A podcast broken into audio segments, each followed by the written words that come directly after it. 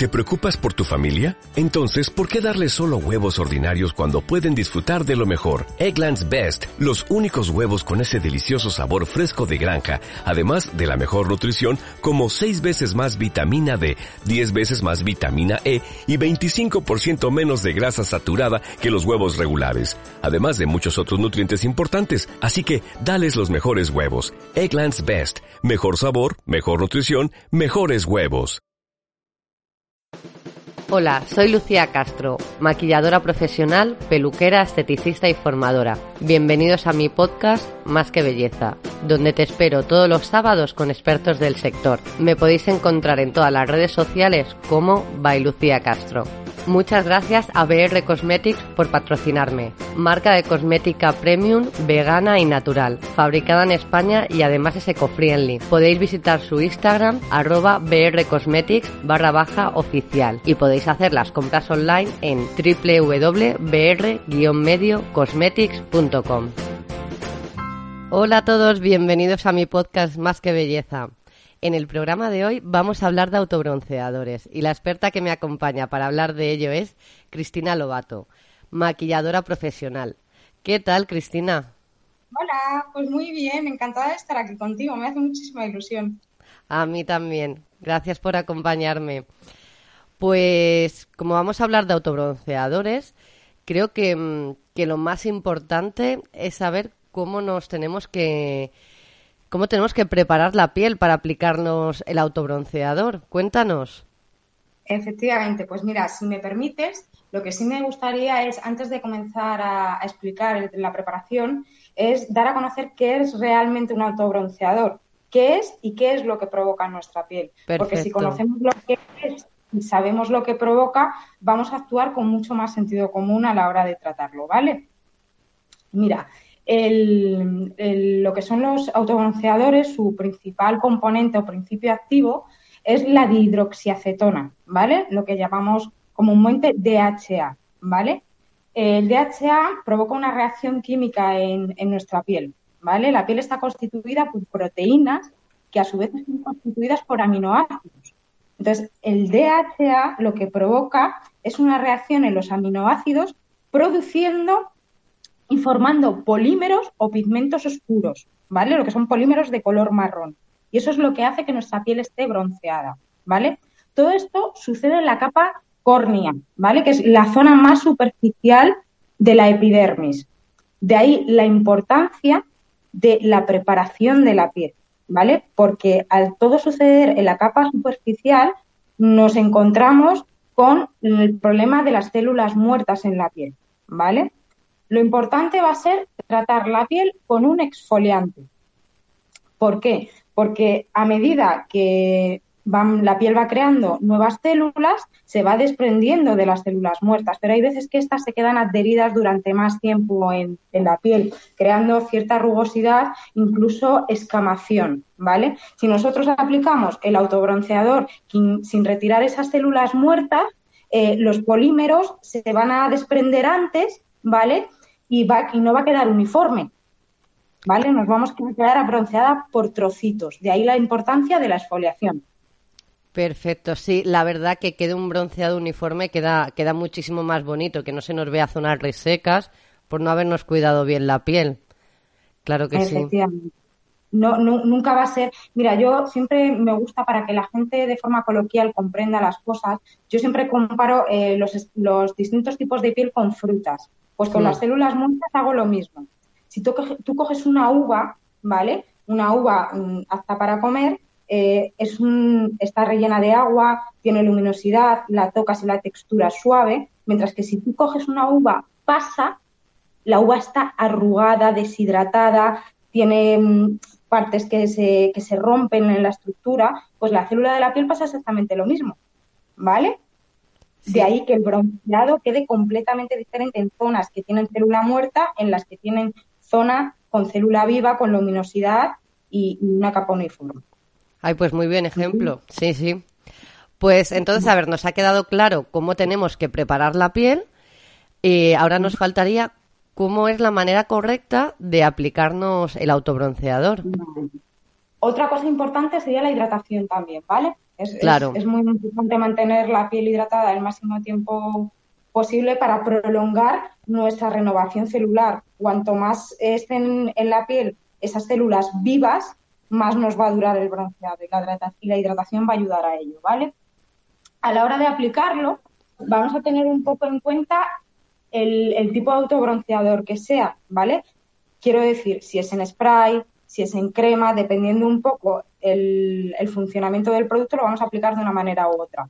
Lo que siempre, el nexo de unión entre todos es em, el proceso. Siempre vamos a comenzar desde la parte baja del cuerpo, ¿vale? Vamos a seguir un protocolo que va a comenzar desde las piernas subiendo al torso, espalda, hombros y brazos. ¿De acuerdo? Siempre vamos a seguir ese protocolo para no dejar ninguna zona sin, sin aplicar. La zona de los pies, te comento, la zona de los pies em, no me gusta aplicarla directamente, sino deslizar el producto suavemente desde los tobillos para que quede un bronceado gradual, ¿vale? Y de esa forma evitamos que entre los deditos se queden marcas. ¿De acuerdo? Claro, eso sí, tenemos que tener mucho cuidado que en, los pies o en las manos no nos queda siempre el moreno por igual. Entonces, claro, si lo vamos como difuminando, pues quedaría como mucho mejor. Eso es. Si no tenemos mucha experiencia, yo siempre recomiendo los eh, autobronceadores en spray, porque la aplicación es mucho más cómoda. Eh, lo importante es que el movimiento sea muy rápido para no dejar cargas de producto en ningún sitio y a la distancia adecuada para que quede, para que quede uniforme. Además, los sprays, además que son mucho más cómodos para la aplicación, se secan mucho antes. Lo malo es que tienen mayor contenido en alcohol. Siempre hay un pro y un contra ah, en, en bueno, y que tendríamos que tener cuidado donde nos lo aplicamos para no manchar las zonas, por ejemplo, del baño, porque creo que es un poco escandaloso la aplicación de, del autobronceador, que no manchemos de más al final la zona. Efectivamente, sobre todo aquellos que contienen un, tinte, que ese tinte no es para broncearnos más, simplemente para darnos pistas de en qué zonas hemos aplicado y en qué zonas no. ¿Vale? Porque habrá bronceadores, autobronceadores que no manchen porque no lleven esa coloración. Lo que pasa es que sí que es verdad que son más complejos de utilizar porque no sabes muy bien dónde lo has aplicado y dónde no. Hmm. Claro, que hay algunos que con el tiempo van tardando en subir un poco más, claro. La inmensa mayoría. La inmensa mayoría son así, dependiendo del porcentaje de DHA que contengan. Normalmente pueden contener del 1 al 10%, pero lo habitual es entre un 3 y un, y un 5% de DHA. Entonces, el DHA la reacción química que provoca en la piel comienza a los 45 minutos aproximadamente de la aplicación, ¿vale? Y la finalización de la reacción puede determinar a las 4 o 5 horas de la aplicación fácilmente. ¿eh? Pues mira, con esto se que, tienen que quedar los oyentes, que creo que es muy importante el porcentaje del DHA y lo que tarda en subir en subir el autobronceador. También te quería comentar porque a veces nos compramos el autobronceador del cuerpo y decimos, este me le aplico también en el rostro. ¿Tú crees que puede servir? ¿O tiene que ser el del rostro para el rostro, el del cuerpo para el cuerpo? Dependiendo de la composición. Hay algunos que son aptos tanto para corporal como para facial, pero sí que es, sí que es verdad que los que son faciales generalmente tienen componentes hidratantes, incluso y alurónicos y demás para mantener más el equilibrio de hidratación en la piel del rostro, porque es completamente diferente, claro. Incluso eh, llevan generalmente los faciales, llevan mm, en porcentaje menos DHA, son más progresivos para que queden más naturales. Claro, más que nada para no tener a lo mejor tan bronceado el rostro como el, el cuerpo, ¿no? Porque además luego entran en juego las, las bases de maquillaje, que luego generalmente también suelen maquillar para, porque ten en cuenta que el DHA va a provocar polímeros que van a hacer oscurecer tu piel, pero no te van a cubrir imperfecciones. Exacto, claro, claro. Luego tú vas a aplicar una base de, maquillaje. Mm. También le quería comentar a la gente que además de los autobronceadores que nos podemos aplicar nosotros en casa, si vamos al centro de estética, podemos encontrar otros acabados muchísimo más profesionales. ¿Cuál, ¿Cuál nos recomiendas? Pues mira, a mí la técnica que me gusta muchísimo a la hora de aplicar un autobronceado es el aerógrafo. Hmm. realmente con el aerógrafo lo que conseguimos al, producto ser expulsado con más fuerza sobre la piel, está como que absorbe las partículas de forma más inmediata, ¿vale? Eso por un lado. Y por otro, la profesionalidad de la persona que te vaya a aplicar esta técnica eh, previamente te va a oxigenar y te va a trabajar la piel de manera adecuada.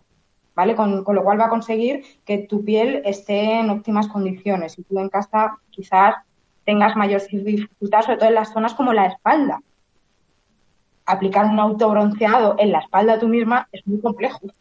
Sí, sí, sí, eso, eso sí que es verdad que mm, depende de la habilidad de cada persona, o se te puede dar bien o te puedes dejar un cacho sin autobronceador.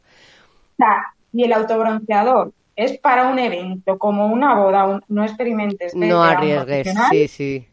Y que te realice el servicio, porque eh, nunca sabes cómo un producto va a reaccionar sobre tu piel, y menos con un producto así. Bueno, ya hablando de un evento especial, em, lo que yo no arriesgaría es, por ejemplo, dármelo el día antes y al día siguiente ponerme un vestido claro. No lo tengo, no las tengo todas mm. conmigo de que el vestido se pueda manchar algo el primer día. Efectivamente, hombre, lo ideal, también te digo, sería aplicar la noche de antes, nunca el mismo día, por supuesto, o sea, hmm. la noche antes.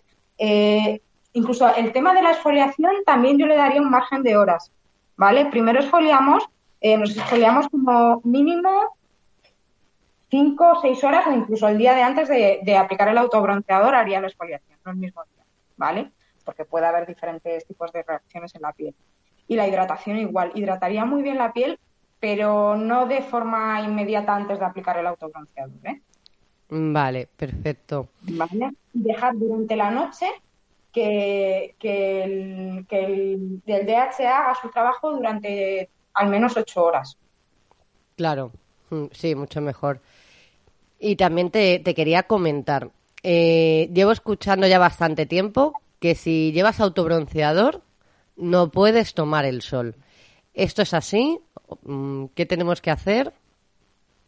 Vale, en este caso, eh, algunos dermatólogos desaconsejan tomar el sol las primeras 24 horas después de ser aplicado, ¿vale? Porque hay algunos estudios que dicen que la piel está más sensible durante este tiempo, ¿vale? Pero solo durante las primeras 24 horas. Una vez pasadas las 24 horas ya se puede tomar el sol perfectamente, pero teniendo la precaución de aplicar un filtro solar. Claro, Porque hay claro. que tener en cuenta que este color, este bronceado que tenemos en, nuestra piel no es un resultado de una protección natural de la melanina por el sol, sino que es algo artificial. Con lo cual, por favor, factor de protección solar cuando nos vayamos a exponer. Me da igual que sea en la playa, que en la piscina, que para ir al campo. ¿Vale? Protector solar siempre no va a interferir en el autobronceador para nada. Sí, es algo que le tenemos, tenemos que concienciar a la gente que es además el mejor antienvejecimiento. El, el, el protector solar. Y, y, también, a ver, sabemos que nos tenemos que lavar las manos cuando nos aplicamos el autobronceador. Bueno, ahora hay que lavarse mucho las manos, la verdad. Pero cuando terminamos de aplicarnos el autobronceador, hay que limpiarse muy bien las manos porque se nos pueden quedar bastante naranjas. Es más, yo recomiendo siempre que la aplicación sea con guantes. Siempre.